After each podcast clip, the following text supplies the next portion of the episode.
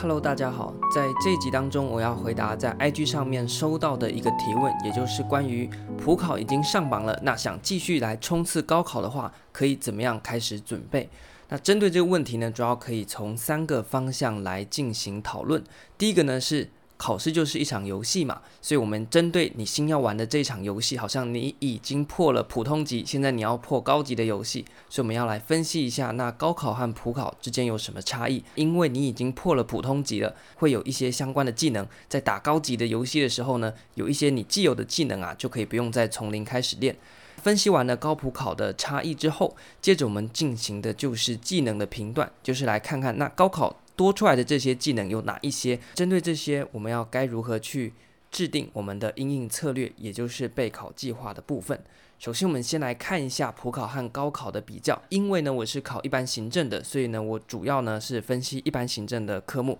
那如果呢你是考其他类科，那你可能呢就用同样的方式去把你的科目调出来看。首先呢，共同科目国文和法学、英文的部分呢，我们就不要管它，我们看的是专业科目的部分。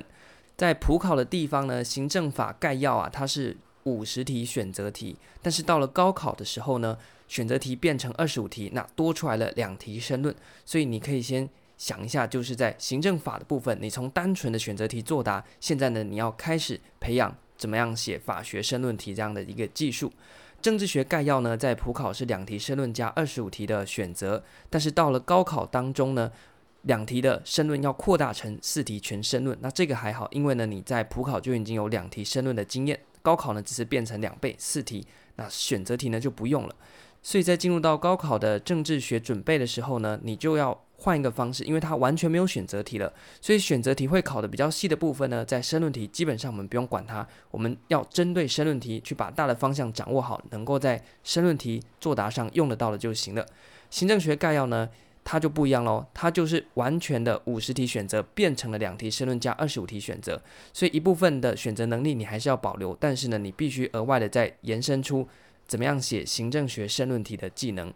在公共管理概要的部分呢，也是类似政治学概要，它原本就有两题申论加二十五题选择，但是在高考它的公共管理已经变成四题申论，所以在公共管理的准备上，细节呢你就不用太去管它，虽然它可能还是在行政学有用啊，但是呢，因为已经有两题申论、二十五题选择变成四题申论了，所以呢，在准备上你就可以朝着全申论的方式去准备，细节呢可以不用顾得太多。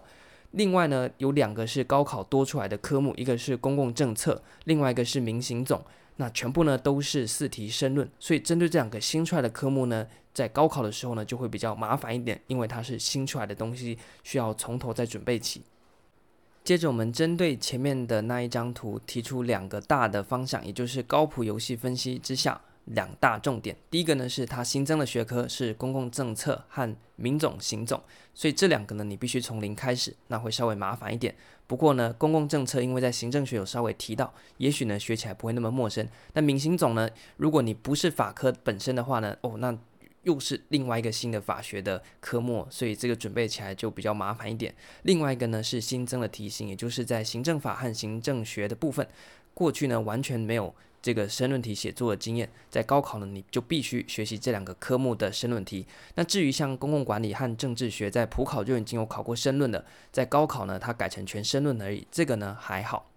第二部分我们来讨论一下，有了前面高普考的比较，我们来看一下那高考这些技巧。具体来讲呢，第一个它是原有学科的扩大，什么意思呢？也就是原本的你主要是准备像是选择题为主。或是选择题为主，搭配两题申论题。那现在呢，你必须啊把这个方向调整到申论题的占比越来越大，也就是呢，在申论题的部分，它的技巧要求呢会更高。尤其呢是像是行政法这个法科呢，它的申论题也不是很好写。那行政学呢，过去在选选择题的时候呢，它的技巧呢跟申论题的技巧呢，准备方向呢是有点落差的。除此之外，第三个就是你要准备新学科，讲起来其实没有很多啦。所以呢，如果你是要从普考跳转到高考的同学的话呢，既有的基础底下，其实你要做的就是把你原本的科目继续做巩固。那同时呢，把那种原本是有选择题，但是后来变成全申论的这些科目，你要换一个方式，用申论题的眼光呢来去读它。那第二个呢，就是因为申论题的占比增加了，所以你在申论题的作答技巧上面呢，就必须要去更加的精进。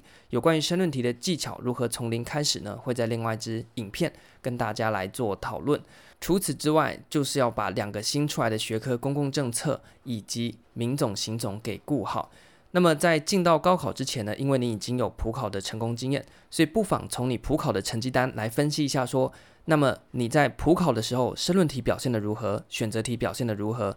那再对照到高考，你就大概知道说，OK，那今天高考主要的三大技巧要求是原有学科的扩大、申论题以及新学科。但当然新学科不会有资料啦，但是就前面两项来讲，你可以从你普考的成绩分布去推知说，诶。我在普考选择题就已经顾得蛮好的，在高考我就要把选择题维持，冲刺我的申论题就行了。那如果你在普考的时候呢，选择题分数也没有特别高，那当然你虽然还是上榜了，但是在高考的时候呢，选择题就要再多花一点时间去顾。那另外一个呢，也是说，如果你普考的申论题分数就不错了，那恭喜你在准备高考就更有希望了，就把重心呢放在新学科的准备，因为你在前面两项呢其实已经做得差不多，在这个部分呢就交给大家自己根据你们普考的成绩去做检视，或者是说你今年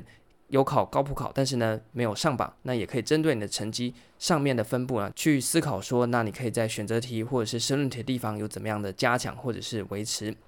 最后我们就来看一下，那实际上面。可以怎么样去进行备考的计划安排？首先呢，我们需要掌握的大方向就是温故知新啊。从前面的那一个阶段，我们已经可以知道了，温故是温什么故呢？第一个是行政学和行政法，因为呢还是有选择题，只是减半，所以你的选择题手感要继续的维持。那并且呢，等等会讲到你要去精进你在那两科的。申论题作答，那另外一个呢，就是政治学和公共管理全申论题。因此呢，在这个情况底下，你必须针对你在这两科的申论题，你已经会了这两个学科，但是要怎么样把它变成申论题作答的素材，以及你有办法写出来，那是你温故的部分了。那知新的当然是两个新的科目，你要去重新的熟悉。那同时呢，就是申论题的占比要再更加的精进。那所以这个应该是非常简单的概念啦。具体来讲。怎么样在前中后进行一个考试的考科分布呢？前期因为呢，你对于民行总和公共政策，假设你都还没有接触过，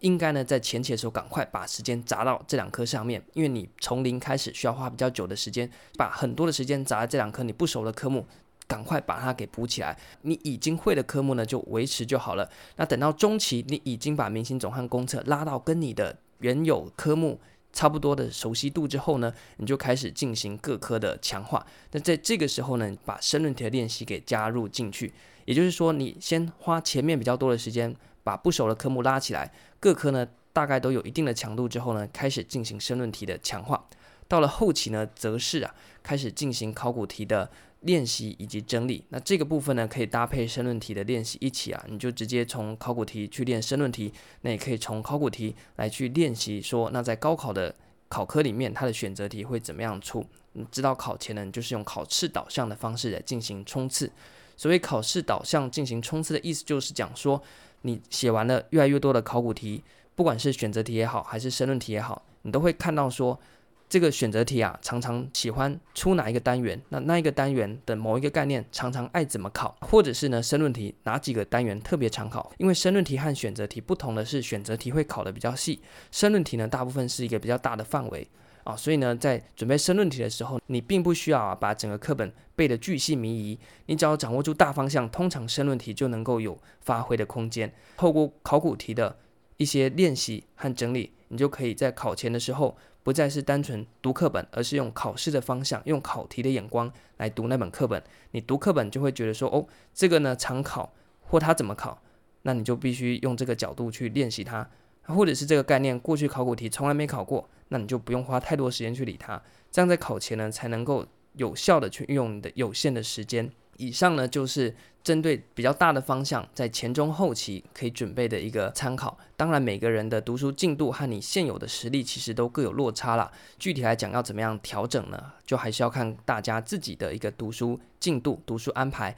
以至于呢，可能普考已经上了，要开始上班的时间有限了，你的有限的时间要怎么样去做安排，能够让你既有的实力继续维持，同时增强新的科目和新的技能，这个呢就是需要大家自己去做调整的。那这一集呢就简单的跟大家讨论了如果你已经普考考上了，接着你要进一步考高考，那么如何从高普的分析以及高考有哪些技巧，延伸出我们可以制定的应对策略？希望对大家在今年或者是后续你想要从普考转高考的这个过程更加的顺利。这集呢就跟大家分享到这边，我们就下一集再见，拜拜。